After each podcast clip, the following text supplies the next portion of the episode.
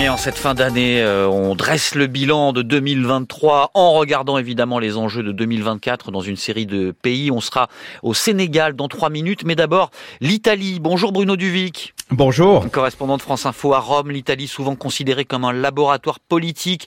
2023 euh, a été la première année pleine euh, au pouvoir pour la coalition de droite et d'extrême droite menée par Giorgia Meloni.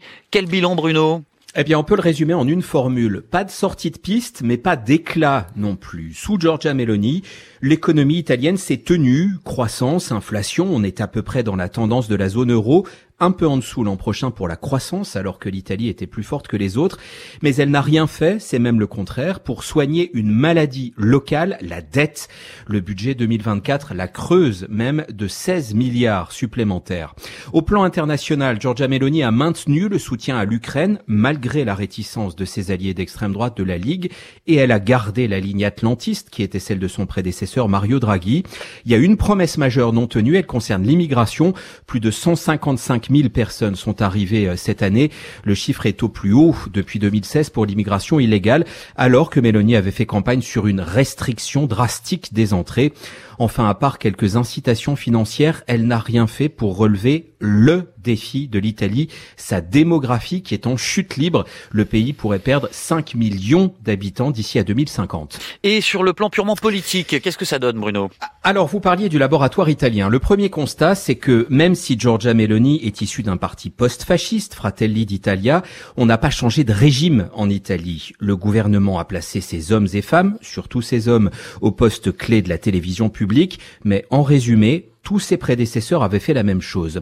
C'est une question à suivre, cela dit, en 2024, parce que la majorité part du principe que la gauche tenait le monde de la culture et des médias et compte bien s'appuyer sur la télévision publique pour proposer ce qu'elle appelle un autre récit de droite. Donc, on verra ce que ça donne. Oui, à suivre aussi un projet de réforme constitutionnelle. Oui, et là, du coup, ce serait un changement significatif. L'élection directe du Premier ministre, cela aurait euh, comme conséquence, parmi d'autres, de miner l'influence du président de la République en Italie. L'un de ses rôles et justement de nommer le Premier ministre. Giorgia Meloni exerce déjà très largement ses pouvoirs. Son parti est en tête et de loin dans les intentions de vote avant les européennes. Près de 30%, moins de 10% pour les deux partis partenaires de sa majorité. Elle a la main, d'autant que l'opposition n'arrive pas réellement à exister.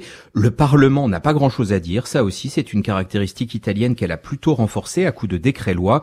Mais pour l'instant, elle n'a rien accompli de marquant.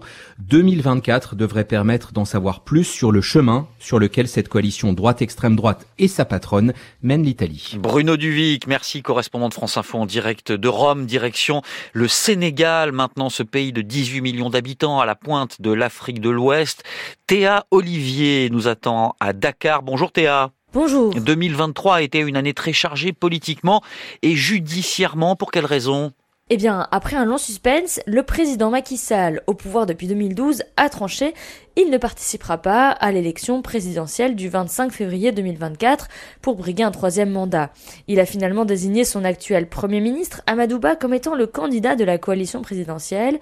Et en face, c'est la participation ou non d'Ousmane Sonko, le principal opposant au pouvoir, qui a tenu le Sénégal en haleine tout au long de l'année. Condamné à deux ans de prison ferme pour corruption de la jeunesse, l'homme politique au discours panafricaniste et souverainiste a été radié des listes électorales. Arrêté euh, fin juillet notamment pour euh, appel à l'insurrection, c'est donc depuis la prison qu'Ousmane Sonko se bat encore juridiquement pour être rétabli sur le fichier électoral, prérequis indispensable pour pouvoir être éligible. Il reproche donc à Macky Sall de vouloir l'écarter du scrutin présidentiel par des procédures judiciaires à répétition. Et c'est donc dans ce contexte qu'ont éclaté de violentes manifestations en juin entre ses sympathisants et les forces de l'ordre qui ont fait 23 morts selon euh, Amnesty International. Et au total, ce sont 70 candidats au scrutin de février 2024, dont Ousmane Sonko, qui ont déposé leur dossier au Conseil constitutionnel. Ils doivent encore attendre le 20 janvier pour savoir qui pourra participer ou non. Et en quoi 2024 euh, sera-t-elle une année charnière pour le Sénégal, Théa tous les regards sont déjà tournés vers le 25 février prochain, premier tour de l'élection présidentielle qui se fera pour la première fois sans le président sortant. Un test pour la démocratie sénégalaise, exception dans la sous-région, marquée par des putschs militaires comme au Burkina Faso, au Mali ou au Niger. À voir si le Sénégal, qui n'a jamais connu de coup d'État depuis son indépendance, tiendra sa réputation. En dehors de la politique, euh, qu'est-ce qui a marqué le pays? Le Sénégal connaît une vague de départ massif de migrants irréguliers euh, vers l'Espagne via les îles Canaries. Forte inflation, manque d'opportunités d'emploi, raréfaction des ressources halieutiques, autant de raisons qui poussent les jeunes à prendre le risque de monter dans des pirogues clandestines.